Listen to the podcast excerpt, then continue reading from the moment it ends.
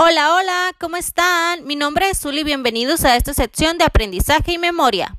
El día de hoy, el tema que vamos a abordar es el aprendizaje en el modelo de competencias. ¿Sabes qué es o en qué se basa este aprendizaje?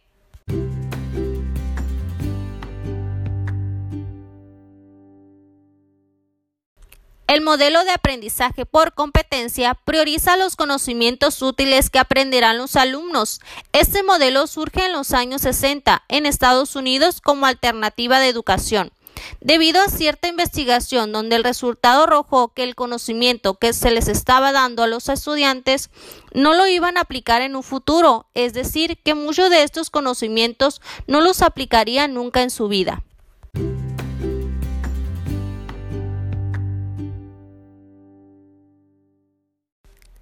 Antes de hablar de lleno de este modelo, necesitamos definir qué es una competencia. En sentido amplio, una competencia es el desempeño que resulta de la movilización de conocimientos, habilidades, actitudes y valores de un individuo en un contexto específico para resolver problemas que se le presenten en diversos ámbitos de su vida Integra tres tipos de saberes. El saber conceptual, referido a la habilidad para el manejo de conceptos, datos, informaciones y hechos.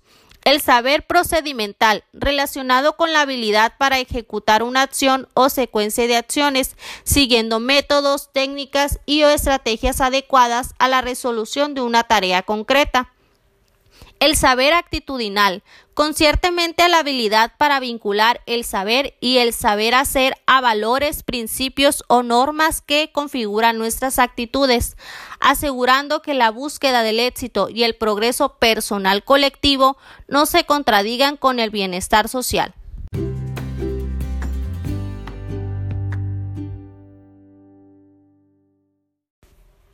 El aprendizaje por competencias, por lo tanto, significa haber identificado el conjunto de conocimientos, saber ser y saber hacer organizados que el sujeto de la capacitación, en este caso el alumno, necesita para ejecutar adecuadamente una tarea o un conjunto de tareas que satisfagan exigencias sociales o individuales precisas, de manera que el análisis de contexto y de los individuos que en él se desenvuelve juegan un papel determinante al momento de aprender.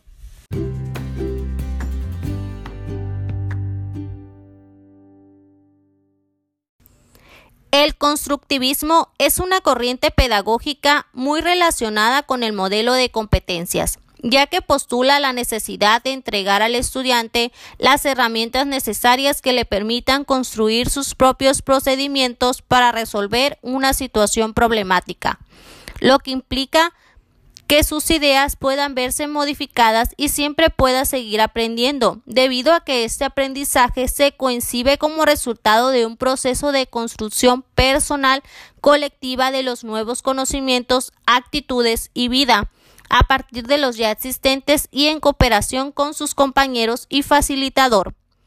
En este sentido, se opone el aprendizaje receptivo o pasivo que considera a la persona y a los grupos como pizarras en blanco, donde la principal función de la enseñanza es vaciar o depositar conocimientos.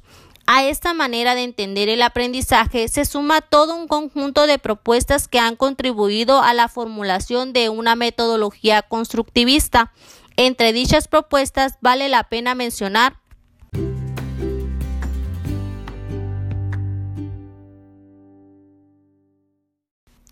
la teoría del aprendizaje significativo.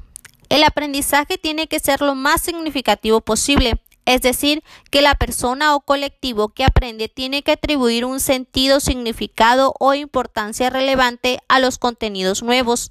Y esto ocurre únicamente cuando los contenidos y objetos de aprendizaje están adaptados a la etapa de desarrollo y el proceso de enseñanza-aprendizaje son adecuados a las estrategias, ritmo o estilo de la persona.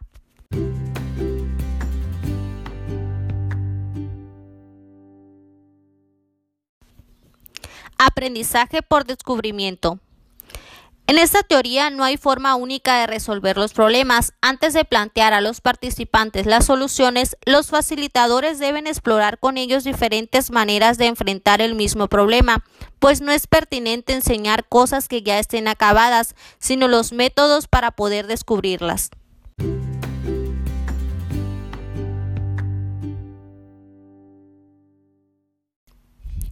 Las zonas de desarrollo.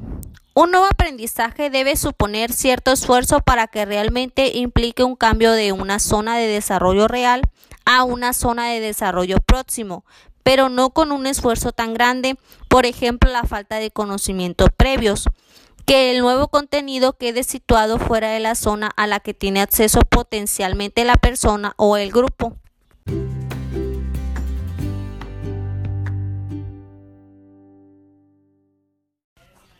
El aprendizaje centrado en la persona colectivo. La persona colectivo interviene en el proceso de aprendizaje con todas sus capacidades, emociones, habilidades, sentimientos y motivaciones. Por lo tanto, los contenidos del proceso pedagógico no deben limitarse solo al aprendizaje de hechos y conceptos, sino que es necesario atender en la misma medida a los procedimientos, las actitudes, los valores y las normas si se quiere una adaptación activa de la persona o grupos a nuevas situaciones sociales. Asimismo, hay que considerar sus propios estilos, ritmos y estrategias de aprendizaje.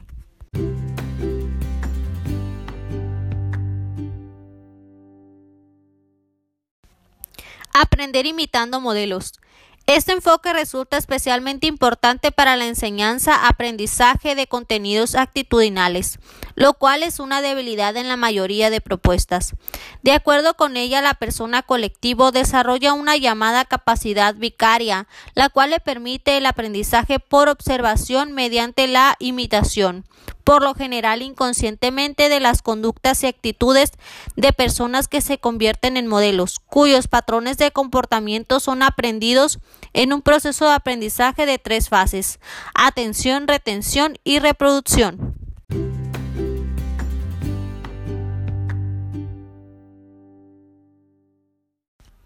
La teoría de las inteligencias múltiples. En nuestro ser habitan siete diferentes inteligencias que nos permiten abordar el mundo de manera diversa y en toda persona algunas de ellas están más o menos desarrolladas que otras. Por lo tanto, la enseñanza también debería adaptarse a esa realidad. Estas inteligencias son lingüística, lógico-matemática, visual espacial, musical, kinestésico corporal y las inteligencias personales. En el marco de las inteligencias personales también se plantea una llamada inteligencia emocional, que es la capacidad de sentir, entender y manejar eficazmente las emociones como fuente de energía y de información para el desarrollo personal y el aprendizaje.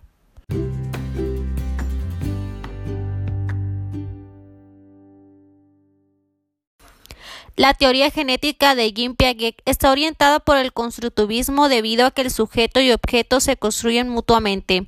Por lo tanto, son activos en la construcción del conocimiento. Esta teoría no habla de la biología del ser humano, sino que utiliza el término genética para hablar de la génesis de cada estado del desarrollo. Según esa teoría, el aprendizaje es un proceso que solo tiene sentido entre las situaciones de cambio e intervienen cuatro factores en ella maduración, experiencia, transmisión social y autorregulación. La construcción sucesiva es una serie de etapas jerarquizadas llamadas estadios o niveles. El primero es la inteligencia asesorio-motriz, que es de los 0 a los 2 años. Antes del lenguaje, el bebé construye el objeto permanente, el espacio, el tiempo, la casualidad, etc.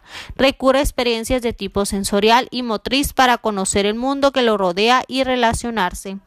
El número 2 es el periodo preoperatorio de 2 a 4 años. Se le da la adquisición del lenguaje y primeras representaciones de la realidad. Número 3 son las operaciones concretas. Se alcanza entre los 6 o 7 años.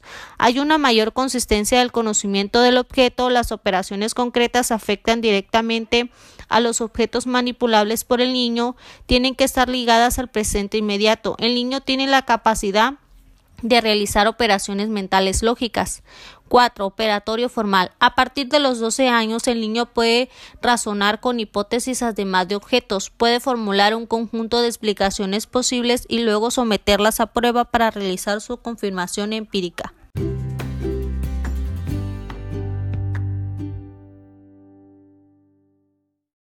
A manera de resumen, podemos decir que el principal objetivo de la educación basada en competencias es ofrecer a cada estudiante la misma oportunidad de dominar las habilidades necesarias para llegar a ser adultos exitosos.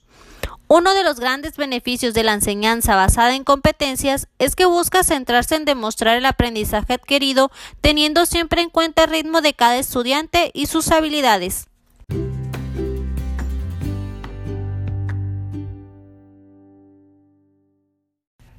Y así es como llegamos al final de esta sección en donde hemos aprendido un poco sobre el tema de modelos por competencias. Espero les haya sido de mucha utilidad. Nos vemos en la siguiente sección. Saludos.